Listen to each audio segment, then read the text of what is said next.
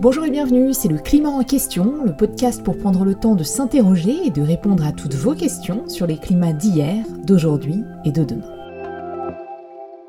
Aujourd'hui, on fait le bilan de la COP26. Après 15 jours de négociations, la COP26 de Glasgow s'est soldée par un texte signé par quelques 200 pays, un compromis pour accélérer la lutte contre le réchauffement climatique. Jusqu'au bout, il y a eu euh, des blocages, des tractations et ce texte obtenu est euh, quelque peu en deçà des attentes. COP26 is a failure. This is no longer a climate conference. This is now a two week long celebration of business as usual and blah blah blah. Cette COP26 est-elle allée dans la bonne direction? Alors quel bilan faire de cette COP26 Est-ce un échec total, comme nous le disait Greta Thunberg à l'instant, ou peut-on voir quelques victoires, même si elles sont en demi-teinte, dans l'accord final de négociation? On va revenir sur l'ensemble des sujets discutés à la COP26, et pour répondre à toutes ces questions, je suis comme d'habitude avec Gilles Ramstein, paléoclimatologue, et Sylvestre Huette, journaliste scientifique. Bonjour Sylvestre et Gilles. Bonjour. Et en deuxième partie d'épisode, nous aurons la chance de recevoir une invitée exceptionnelle, Laurence Tubiana, qui a suivi toutes ces COP depuis des décennies et elle nous partagera à la fois son bilan de cette COP26 et ses réflexions sur toutes ces années de COP et sur la façon dont elle a euh, participé à préparer le succès de la COP21. Mais pour commencer, Gilles, est-ce que tu peux nous décrire le contexte scientifique dans lequel se déroule cette COP? On en avait parlé avec Valérie Masson-Delmotte il y a quelques mois, il y a eu un nouveau rapport du GIEC récemment. Alors comment est-ce que ces nouveaux messages ont pu influencer les négociations? Alors il y a eu ce rapport cet été qui est donc sorti en août, qui est le rapport du groupe 1 du GIEC et ce rapport a renforcé ce que le, précédent rapport du groupe 1, qui datait de 2013, disait déjà, en l'aggravant sur un certain nombre de points. Mais en plus, le rapport du GIEC, cette fois-ci, a été beaucoup plus précis sur à la fois les extrêmes en termes d'attribution et aussi sur les changements à l'échelle régionale. Et donc, euh, il y a un certain nombre de points qui sont ressortis à la fois sur l'évolution des températures et la difficulté de rester en dessous de 1,5 si on continue comme ça. Et il y a tout un monde qui change entre 1,5 et 2 degrés. Donc c'est très important d'essayer de rester en dessous des 1,5 degrés. Et d'ailleurs le GIEC avait publié un rapport sur ce que ça voulait dire qu'un réchauffement à 1 degré par rapport par exemple à 2 degrés et combien chaque dixième de degré compte, même si ça paraît vraiment mineur dit comme ça, quand on regarde les impacts en termes de sécheresse, en termes d'événements climatiques extrêmes, en termes d'inondations, de hausse du niveau des mers et du coup par exemple de migrants climatiques, et eh bien on se rend compte qu'en fait il y a d'énormes différences. D'où l'importance d'agir le plus rapidement possible et avec le niveau d'ambition le plus haut possible. Mais pourtant, Gilles, quand on regarde même les dernières promesses euh, climatiques des pays faites avant la COP, on n'est pas du tout sur une trajectoire à 1,5 degré. Ce que montre le rapport 1 du GIEC, c'est qu'il faut changer drastiquement et tout de suite pour ne pas se retrouver dans 10 ans, c'est-à-dire en 2030, à avoir dépassé les 1,5 degrés. Et ce qui est contradictoire avec un certain nombre de mesures qui sont pas pour les 10 ans qui viennent, mais en fait à l'échelle de 2050 pour arriver sur le net zéro, alors qu'aujourd'hui, pour y arriver, si tu veux, il faudrait déjà aujourd'hui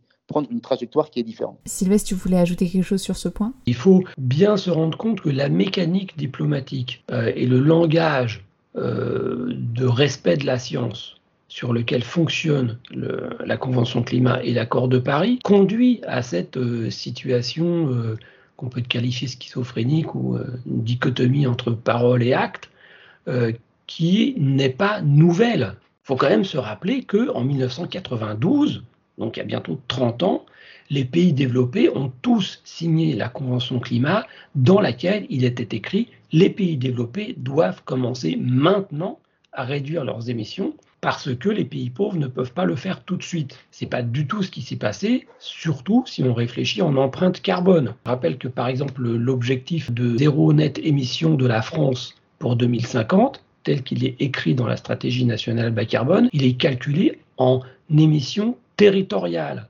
Or, aujourd'hui, dans l'empreinte carbone de la France, 40% du total, c'est les importations. D'accord, mais alors comment comprendre que l'objectif de 1,5 degré ait été tellement important à cette COP si ce que vous nous dites c'est que finalement quand on regarde les promesses qui ont été faites on n'y est pas quand bien même ces promesses seraient respectées et qu'en plus euh, ces promesses ne sont pas respectées que les émissions continuent à augmenter et ne sont pas du tout alignées avec une trajectoire qui limiterait le réchauffement à 1,5 degré. C'est une nécessité absolue pour garder les pays les moins avancés et les plus vulnérables dans l'accord c'est ce qu'on leur donne. On, leur donne l'idée qu'ils vont pouvoir dans 15-20 ans, dire voilà, on a dépassé la barre qu'on s'était fixée, c'est 1,5 degré.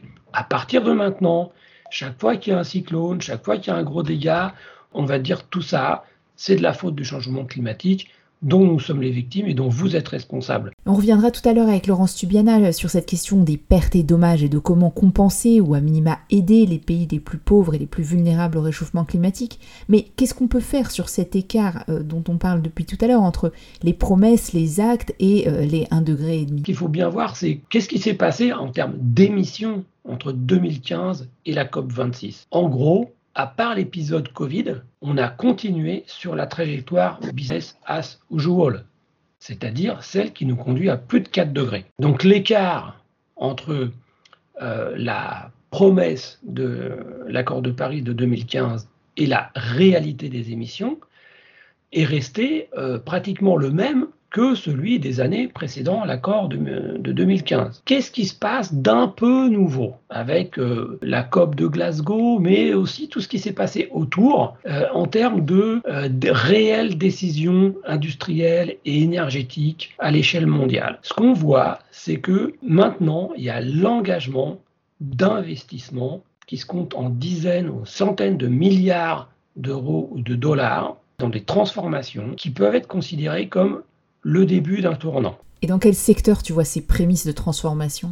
Par exemple, l'industrie automobile, sous la pression de décisions gouvernementales fixant par exemple à 2040 euh, l'interdiction de construction de nouvelles voitures avec des moteurs thermiques, est en train d'investir des dizaines et des dizaines de milliards d'euros et de dollars dans des usines de fabrication des batteries électriques pour les voitures et sont en train de concevoir les modèles 100% électriques ou, hybrides pour euh, la euh, décennie qui vient. On voit aussi que euh, pour ce qui concerne la production d'électricité, certains pays accentuent le tournant du charbon vers le gaz, plus des ENR. ENR comme énergie renouvelable. C'est ce qui se passe par exemple en Allemagne, mais aussi dans d'autres pays aux États-Unis, euh, la, part de la production électrique due au charbon continue de baisser au profit du gaz. Et c'est notamment le résultat en Europe récemment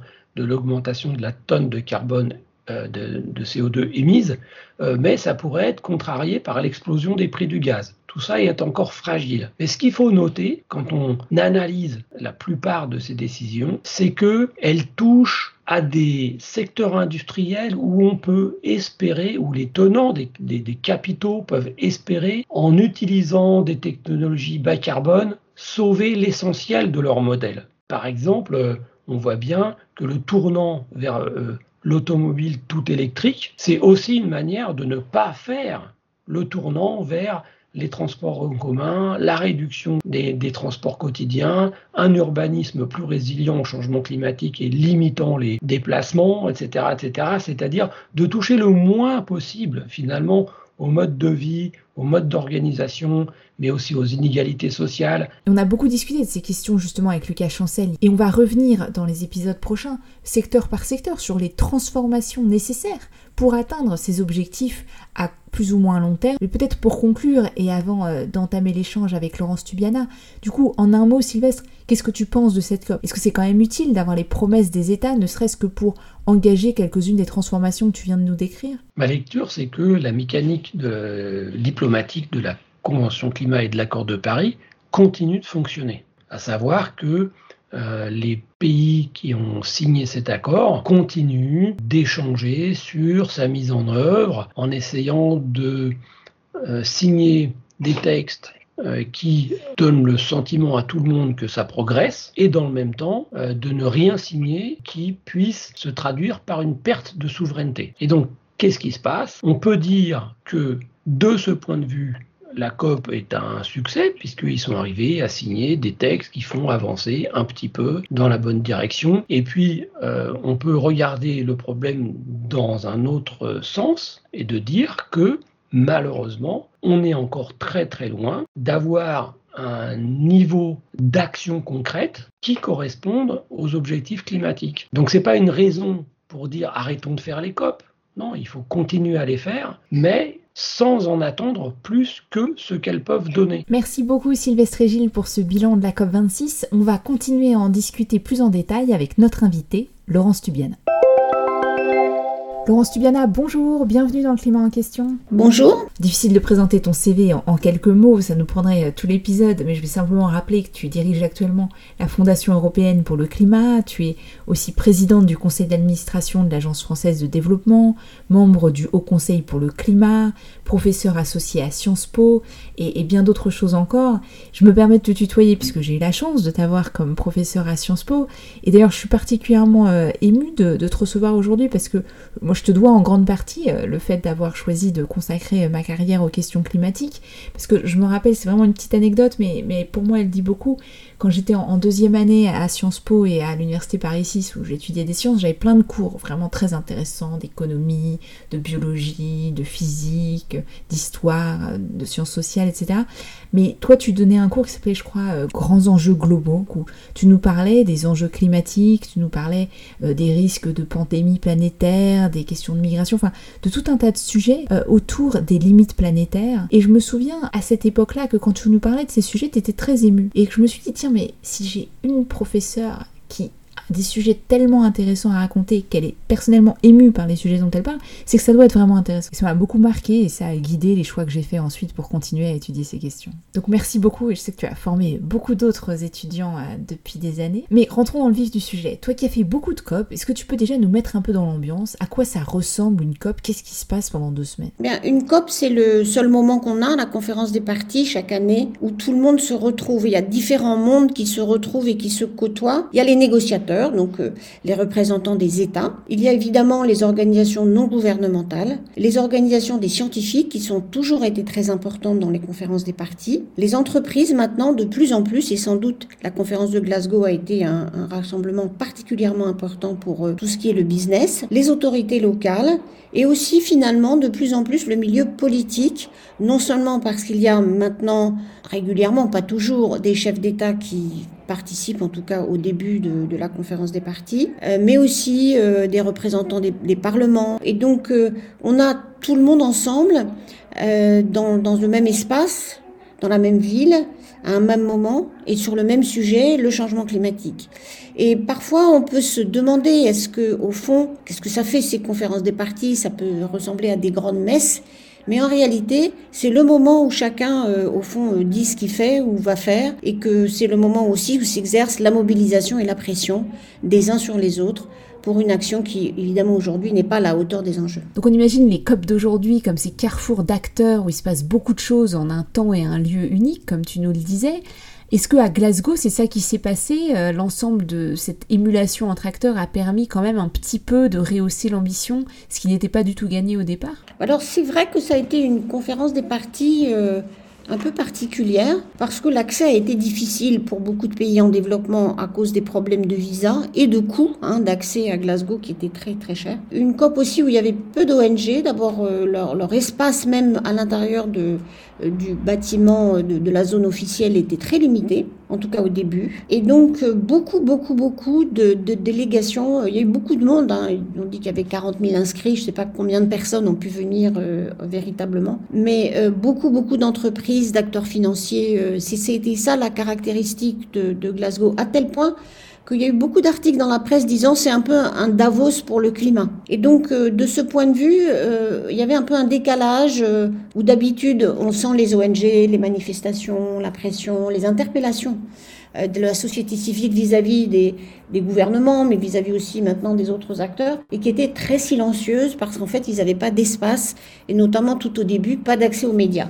Donc euh, à la fin, ça s'est évidemment, heureusement, euh, corrigé. Donc c'était ça, l'ambiance était différente. Donc ça c'était pour l'ambiance, maintenant venons-en au fond des sujets. En commençant peut-être avec un des points positifs de Glasgow, on vient d'en parler avec Sylvestre et le GIEC avait publié le rapport de son groupe 1 à l'été, et moi j'ai eu l'impression qu'à Glasgow, le message des scientifiques, notamment par exemple sur l'importance de limiter le réchauffement climatique à un degré et demi pour éviter les certaines des conséquences dont on vient de parler, a été entendu. On est vraiment très loin de débats sur la réalité du réchauffement climatique, etc. Là, les données scientifiques sont vraiment au centre des discours. Est-ce que c'est aussi ton impression? C'est mon impression. Bon, ça n'a jamais... il faut quand même être honnête. Dès 1972 et dès le début, hein, de, enfin la décision de, créer une convention sur le climat, ça s'est fait sur la base des rapports du GIEC. Hein. Donc il n'y a pas eu, et, à chaque fois il y a un rapport du GIEC à la COP, toujours, depuis toujours. Donc ça c'est pas nouveau. Ce qui est nouveau, c'est plutôt le langage de reconnaissance notamment des, estimations les plus pessimistes et des rapports les plus, les plus récents. C'est très intéressant que c'est pas seulement la conférence n'a pas, euh, les partis n'ont pas juste reconnu l'importance, mais ils ont bien accueilli, c'était le terme qui a été choisi, donc reconnu l'importance de ce rapport de, de l'été et particulièrement aussi du rapport sur les conséquences du changement climatique si on dépasse euh, l'objectif du 1,5 degré comme réchauffement moyen par rapport à la période pré-industrielle. Et ça, c'était, euh, tu as raison, plus net que d'habitude. Euh, encore une fois, le GIEC est toujours là par définition au COP. Les rapports du GIEC rythment l'avancée d'ailleurs des négociations. Mais euh, là, il y a eu une gravité, si on peut dire, de, la reconnaissance de l'impact. Et c'est intéressant de voir que cette meilleure compréhension des impacts a permis de réinsister sur l'importance de limiter le réchauffement à 1,5 degré, même si, comme on en discutait tout à l'heure avec Sylvestre Gilles, en fait, quand on regarde la réalité euh, des trajectoires d'émissions, on en est en fait très loin. Et d'ailleurs, un autre sujet sur lequel je voulais revenir avec toi, c'est cette fameuse négociation de dernière minute où le texte final, au lieu de mentionner une sortie du charbon, euh, a mentionné une réduction suite apparemment à une demande express de l'Inde et peut-être de la Chine. Alors déjà, est-ce que tu peux nous dire ce qui s'est passé? Je comprends aussi que c'était en fait même la première fois qu'on mentionnait le charbon dans un texte de COP. J'ai envie de te demander comment c'est même possible qu'on n'ait pas mentionné euh, le charbon euh, précédemment. Et puis, qu'est-ce que cet épisode nous dit finalement de la réalité des changements à mettre en œuvre? Est-ce que vraiment c'est impossible pour l'Inde et la Chine de sortir du charbon? Tout d'abord, il y a eu plusieurs essais hein, pour euh, mentionner les énergies fossiles dans ces accords internationaux. Euh, je me souviens évidemment dans les dernières, euh, la ligne droite, dernière ligne droite pour l'accord de Paris, on avait essayé de trouver la bonne formulation pour euh, l'objectif global de réduction des émissions. Et on avait essayé plusieurs formules, hein, et on a évidemment testé ces formules, et l'une était évidemment d'aller vers 100% d'énergie propre à une certaine échéance. donc ce qui était évidemment l'idée de bannir les énergies fossiles. On avait essayé les réductions ou l'élimination de, des énergies fossiles aussi à, une échéance. Et ça, c'était extraordinairement difficile. Il a fallu euh, finalement avoir une autre formulation en termes de budget carbone global. C'est le fameux net zéro émission aux alentours de la moitié du siècle. Et donc, euh, il y a eu plusieurs tentatives depuis longtemps hein, d'essayer de mettre les fossiles en évidence. Et là, euh, il faut quand même reconnaître que cette histoire du charbon, elle est dans ce qu'on appelle la cover decision. Donc, euh, c'est un engagement qui a une nature un peu différente hein, de, de, des décisions de la COP qui viennent après. Alors, on peut trouver ça contradictoire avec la reconnaissance de 1,5 degré, mais c'était d'une certaine manière l'un contre l'autre. Qu'est-ce qui s'est passé finalement dans le texte de Glasgow? C'est l'acceptation, la reconnaissance que, que, tous les pays avec les contributions nationalement déterminées. Puisque à Paris, on avait ce qu'on appelait des contributions intentionnelles euh, qui, qui, ont été présentées euh, avant le mois de décembre 2015. et parce qu'elles étaient évidemment trop faibles, euh, dans l'accord de Paris, il a été mention que les définitives, les contributions définitives et évidemment euh, meilleures devaient être présentées en 2020. À cause du Covid, euh, tout ça a pris du retard, mais même en, essayant de, rattraper ce retard, il se trouve que toutes les contributions présentées pour correspondre ou répondre à cette obligation de l'accord de Paris n'ont pas été remplies. Alors il y a des pays qui n'ont rien fait du tout, il y a des pays qui ont fait, qui ont présenté des meilleures contributions, un certain nombre d'entre eux, et puis il y a des pays qui en ont présenté qui étaient pires que celles qu'ils ont présentées en 2015. Donc évidemment, un, tableau complètement euh, incomplet, euh, incohérent, D'où euh, l'acceptation de revenir sur tout ça en 2022 avec des contributions définitives, hein, comme celles qu'on aurait dû présenter déjà en 2020 ou 2021, et meilleures. Et c'est pour ça que c'est important d'avoir la référence à 1,5 degré, parce que ça, ça fait une pression quand même sur la nature de ce qu'on propose pour 2030. Et je pense qu'il y a eu un trade-off de fait. On ne pouvait pas demander à des pays émergents très réticents quand même sur ce 1,5 degré, parce que bien sûr, ça se traduit inévitablement dans une pression plus grande sur leurs émissions euh, qui sont quand même aujourd'hui, euh, même si en termes de stock d'émissions produites, ils sont en retard évidemment par rapport aux pays développés, mais en termes de flux, c'est aujourd'hui là que ça se passe. Donc euh, il est très important qu'ils réduisent leurs émissions de façon cohérente avec cet objectif de 1,5 degré. Donc il me semble que ça a été un peu l'objectif du compromis. Vous ne pouvez pas avoir et 2022, on revient avec quelque chose de mieux, et on reconnaît 1,5 degré c'est vraiment l'objectif vers lequel on doit tendre. Tout ça, évidemment, on ne pouvait pas ajouter la question de la suppression du charbon comme un, point additionnel. Il faut comprendre, les délégations, elles viennent avec des mandats dans un contexte géopolitique qui est aujourd'hui vraiment très difficile. Euh, on l'a vu d'ailleurs, la déclaration entre les États-Unis et la Chine intervenue dans la deuxième semaine de la conférence des partis à Glasgow, elle a fixé un peu qu'est-ce qui était le plancher euh, de, compromis. Et, et ce compromis, c'était, ben, on ne dit pas qu'on va supprimer le charbon. Euh, d'ailleurs, les États-Unis l'ont pas, enfin, l'ont pas dit tel quel, mais on va, on va réduire le charbon. Et de, fait, c'est euh, ce qui s'est passé. Donc, c'est une contradiction dans la science, par rapport au diagnostic scientifique, on sait qu'on doit supprimer le charbon, comme on doit supprimer d'ailleurs le pétrole et le gaz un peu plus tard mais euh, c'est un compromis diplomatique. Et c'est comme ça qu'il faut le comprendre. Pour la question que tu soulèves, est-ce que vraiment c'est impossible pour l'Inde et la Chine? Aujourd'hui, immédiatement, oui, c'est clair que c'est impossible. D'avoir un scénario de réduction, de cap de la consommation de charbon, c'est le plan chinois assez clairement. Mais si aujourd'hui, face à ces problèmes de coupure de l'électricité, des problèmes de relance de l'économie, on voit que la Chine relance très clairement hein, le pipeline de projets euh, de centrales euh, électriques à charbon. Pour l'Inde, c'est différent. Euh, c'est aujourd'hui effectivement très difficile et, du coup il y a une espèce de valse diplomatique autour de qu'est-ce que ça veut dire de réduire le charbon. Le ministre indien a dit c'est de le réduire en proportion parce que les autres énergies vont augmenter, mais ça ne veut pas dire que en termes absolus on va réduire la consommation de charbon. Donc on en est là. C'est déjà une première phase importante d'avoir reconnu collectivement dans, cette, dans ce cadre-là euh, multilatéral qu'il fallait vraiment aller vers la réduction du charbon et ça va pousser progressivement vers l'élimination euh, dans les stratégies énergétiques. Mais on n'en est pas encore là et euh, c'est tout le problème de cette négociation climat, c'est qu'elle va bien plus lentement que ce qu'on devrait obtenir étant donné la dynamique du changement climatique lui-même. Merci beaucoup Laurence pour ce décryptage. Et je crois que ça montre bien les différentes dynamiques à l'œuvre et euh, aussi le mécanisme que tu as essayé de mettre en place dans l'accord de Paris puisque comme tu le disais, on a demandé aux pays de déterminer eux-mêmes leur contribution euh, à l'effort collectif international pour le climat.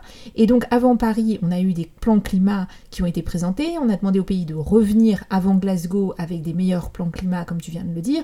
Et là à Glasgow, on a dit aux pays revenez encore après Glasgow avec un niveau d'ambition euh, encore plus élevé. Alors finalement, cinq ans après, quelle est ton impression? Est-ce que ce mécanisme qui est au cœur de l'accord de Paris fonctionne? Écoute, je pense que d'un côté, j'étais contente parce que l'accord de Paris fonctionne la pression par les pairs, le fait qu'on revienne avec des plans climat, qu'on accepte maintenant de les faire examiner par les autres, c'est ça qui va se passer à partir de 2022, que chaque cinq ans maintenant on revient avec des plans meilleurs, sauf cette urgence qui fait que on va commencer en 2022 déjà euh, à avoir, il faut l'espérer, des meilleurs, euh, des meilleurs plans climat.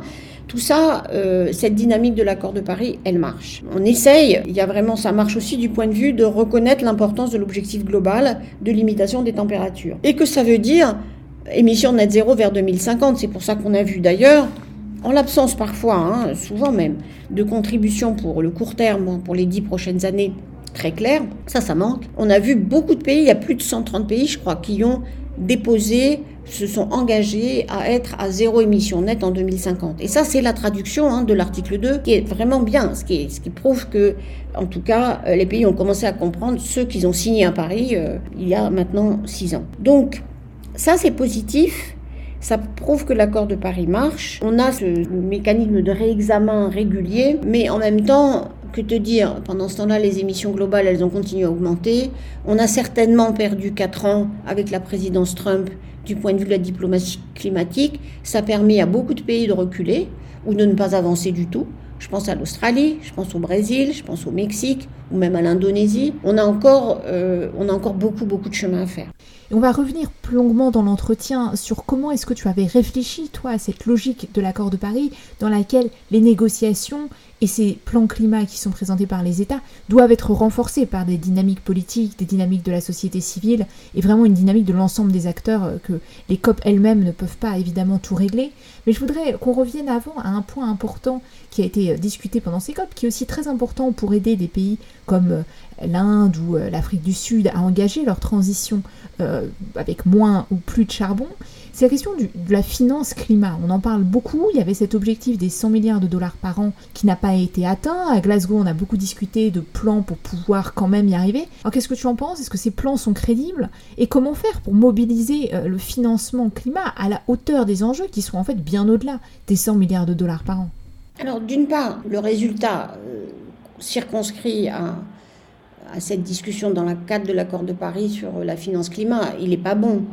Euh, on s'est engagé en 2009 à avoir un transfert de 100 milliards de dollars, euh, certes avec du financement privé, mais aussi beaucoup de financement public vis-à-vis des, pays développés vers les pays en développement. Et en 2021, on n'est même pas euh, fichu d'arriver à 4, en gros à 80 milliards par an, avec des années qui ont été même un petit peu moins bonnes que ça. Donc on, on sait avec les nouvelles annonces américaines qu'on devrait arriver en 2023 à ces 100 euh, milliards de dollars. Et il y a donc eu un plan proposé euh, qui a, je crois, pas complètement convaincu, il faut le dire, mais enfin, il y a au moins un plan euh, pour reconnaître le déficit qui s'est accumulé et essayer de, le, de, le, combler. Bon, au-delà de ça, la présidente britannique avait mis l'accent beaucoup sur la mobilisation du financement privé, qu'il faut reconnaître est très faible euh, je crois que c'est, quand on regarde toute la finance mondiale, c'est beaucoup moins de 2, c'est aux alentours de 2% au maximum qu'on peut compter dans la finance verte, euh, y compris dans les pays développés, donc tu vois, c'est vraiment faible. Euh, et par ailleurs, tous les pays en développement disent qu'ils ont beaucoup de mal à avoir accès au marché des capitaux, donc à cette fameuse finance privée, que par ailleurs, ce qu'on a longtemps vanté, c'est-à-dire la capacité du financement public à attirer les investissements privés vers cette économie, en fait, elle est très faible. L'OCDE a montré que un dollar euh, investi par, euh, disons, euh, les, les, les, agences de développement, on a 25 centimes de ce qu'on appelle l'effet de levier sur l'argent privé. Donc, rien du tout. Alors que cet effet de levier, en théorie, devrait être 3, 4 fois. Il y a même eu des estimations en disant ça pourrait être 10 fois. Euh, le, le, le, mécanisme de levier pourrait attirer dix fois plus d'investissements privés si l'investissement public prenait en charge un certain nombre de risques. Donc ça ne se passe pas. C'est clair que ça ne se passe pas. Et il est tout à fait évident que de ce point de vue, les pays en développement n'y ont pas cru une minute d'avoir accès au marché des capitaux. Donc on sort de là, mis à part euh, le... D'abord, le fait qu'un certain nombre de pays euh, développés ont accru leur contribution dans l'année 2021, euh, ou ont promis de le faire bientôt. Mais mis à part ça, on n'a pas eu d'autres exemples de, cercles vertueux où euh, tous les donateurs se regroupent pour soutenir le plan d'un pays en particulier. On a les problèmes bien connus de divergence de vue entre les donateurs, de non-coordination, tout ça fait que la confiance ne règne pas de ce point de vue. Alors, il y a un gros souci additionnel sur ces questions de financement privé. C'est que euh, ça peut pas vraiment, enfin, ces annonces de de tous ces investisseurs. Je pense aux assureurs, je pense gestionnaires de, de capitaux, fonds de pension par exemple. Je pense aussi euh, bon, à, toutes, à toutes les banques privées. Ils ont pris des engagements d'avoir des portefeuilles net zéro à 2050, mais ils n'ont pas du tout dit comment ils allaient faire. Et du coup, il y a un peu un soupçon de est-ce que c'est pas du greenwashing tout ça? Est-ce que c'est pas euh, les 130 000 milliards de dollars euh, annoncés le jour du Finance Day? Bah, aujourd'hui, ils ne vont pas du tout à la finance verte, comme je le disais tout à l'heure, et certainement pas dans les pays en développement pour la plupart. Donc il y a vraiment un problème de croyance. Donc plus généralement, je vois que ce système financier international, ça comprend les banques internationales de développement, les banques multilatérales, ça comprend les banques de développement internationales, comme les grandes agences de développement bilatérales, euh, c'est même vrai pour les banques de développement euh, quand elles existent dans les pays, y compris même le Fonds monétaire international. Tout le système financier dans sa logique, il n'est pas adapté au changement climatique. Il n'est pas du tout adapté au changement climatique. On voit que le système fonctionne pas pour financer de la dette sur très long terme pour financer cette transition qui est un problème majoritairement d'investissement et qu'on voit que le système financier répond pas. Et c'est pour ça qu'on a cette espèce de cercle vicieux où on discute de sommes euh, très petites qui de toute façon ne répondent pas à l'objectif et qui en même temps on n'arrive même pas à les à les rassembler. Donc il y a une aberration, me semble-t-il, et je crois qu'il faut maintenant porter le débat là où ça doit être porté. Au plan euh, du Fonds monétaire, internationale, des banques multilatérales de développement, de, des questions de stabilité financière, des organismes qui gèrent la dette, pour que tout ça se, réponde à cet enjeu majeur. Alors, je suis pas forcément optimiste, hein, on l'a pas aujourd'hui fait sur les vaccins, même si on a un peu géré quand même cette histoire de dette, mais euh, il faut qu'on gère la dette euh, des pays qui sont aujourd'hui coincés par les événements extrêmes euh, et qui ne peuvent pas rembourser leur dette parce que tous les ans, leur infrastructure est détruite ou abîmée par, par le changement climatique. Donc on est là devant une contradiction majeure. Je crois que c'est une des grandes contradictions qu'il faut lever dans les, dans les mois qui viennent. Alors, beaucoup d'enjeux sur ces questions de finance-climat. On y reviendra d'ailleurs dans de futurs épisodes du climat en question. Mais je crois que tu as vraiment raison d'insister sur le fait que le réchauffement climatique doit être vu comme un risque macroéconomique majeur et qu'il faut le placer au cœur des réflexions sur la finance, pas simplement comme un sujet euh, annexe ou euh, qu'on traite via des fonds dédiés euh, séparés du cœur des institutions. Je voudrais maintenant qu'on passe à un autre sujet qui a été beaucoup discuté à Glasgow, qui est lié un peu à ces questions de financement, c'est celui des marchés carbone. Est-ce que tu peux nous expliquer déjà comment ça marche? Et puis il y a eu quand même beaucoup de euh, plaintes liées au greenwashing des crédits carbone. Comment est-ce que ce système peut fonctionner et est-ce qu'il peut fonctionner dans cet effort majeur que tu as décrit pour la transition vers un monde bas carbone?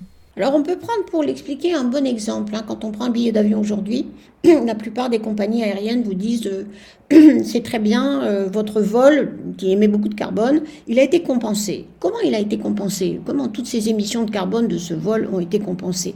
Elles ont été compensées en achetant euh, des réductions d'émissions qui vont se passer ailleurs. En particulier, l'idée qu'un pays va renoncer à déforester une partie de son territoire euh, ou, va replanter des arbres, et que ça, ça va compenser les émissions de ce passager qui fait un Paris-New York.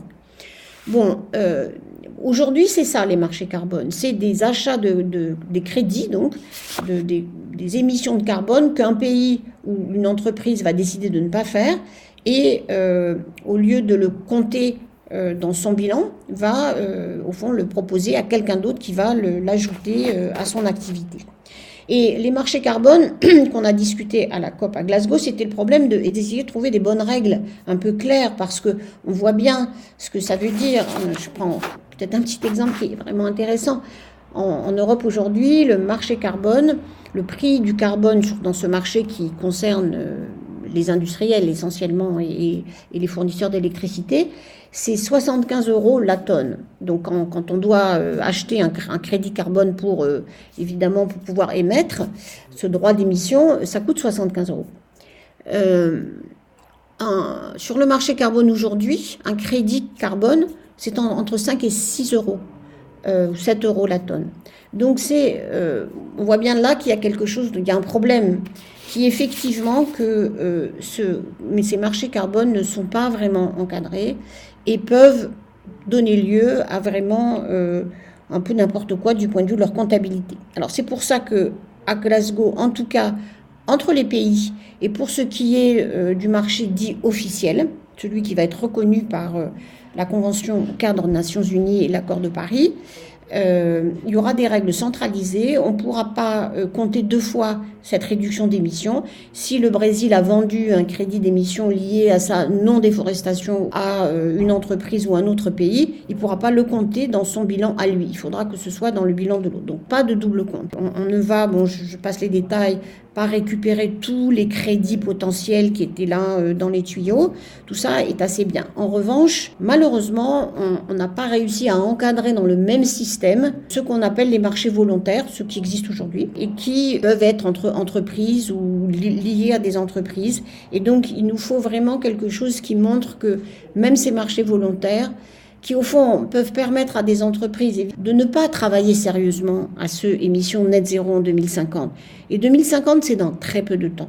Surtout quand on a un secteur sur lequel on n'a pas encore trop d'idées comment on va arriver à être à zéro émission. Et la plupart du temps, dans net zéro émission, il faut le reconnaître, les gens entendent net, mais ils regardent pas le zéro. Et ça veut dire que tout le monde doit réduire les émissions. On ne pourra pas compter sur d'autres parce qu'il y en aura trop. Il n'y aura pas de miracle. Et donc c'est pour ça que ces marchés carbone sont importants, mais ils doivent être très encadrés. Ils doivent être au fond réservés aux activités qui pour l'instant n'ont pas du tout de solution technologique ou de transformation. Merci pour cette explication. je retiens vraiment cette idée importante de la régulation des marchés carbone et aussi d'utiliser les crédits carbone pour compenser les émissions seulement pour ces émissions extrêmement difficiles à réduire et pas en se disant bon bah voilà on continue tout comme avant et puis on va planter des forêts euh, n'importe comment n'importe où euh, ailleurs dans le monde. Ça ça marchera pas et, on le sait très bien. Alors pour finir il nous reste très peu de temps. Je voudrais t'interroger sur un autre sujet cette fois-ci sur les impacts de ces pays. On a entendu euh, des discours très poignants à la COP de pays qui vont tout simplement disparaître sous les eaux à cause du réchauffement climatique. Et ça nous amène à la question de la perte et des dommages. Comment est-ce qu'on fait pour compenser ces pays?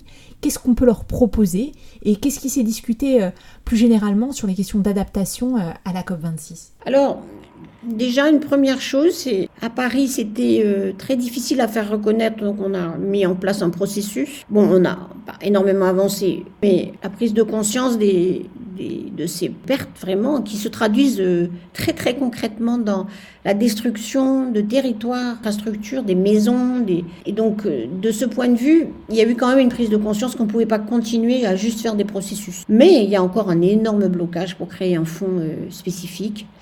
Euh, et ça va être tout le travail des années qui viennent. Mais pour l'instant, il y a un très grand blocage, soit parce que les pays ont peur d'être accusés, au fond, à un moment, d'être considérés individuellement comme responsables et devant payer pour tel ou tel pays euh, du point de vue de ces dommages. Mais euh, en même temps, euh, il va bien falloir qu'on y arrive à cette assurance euh, globale. Sinon, une injustice extraordinaire. sur l'adaptation, on a quand même obtenu que collectivement, on devait doubler le financement actuel de l'adaptation, qui aujourd'hui représente de ces péniblement 80 milliards, c'est seulement 25% qui vont à l'adaptation.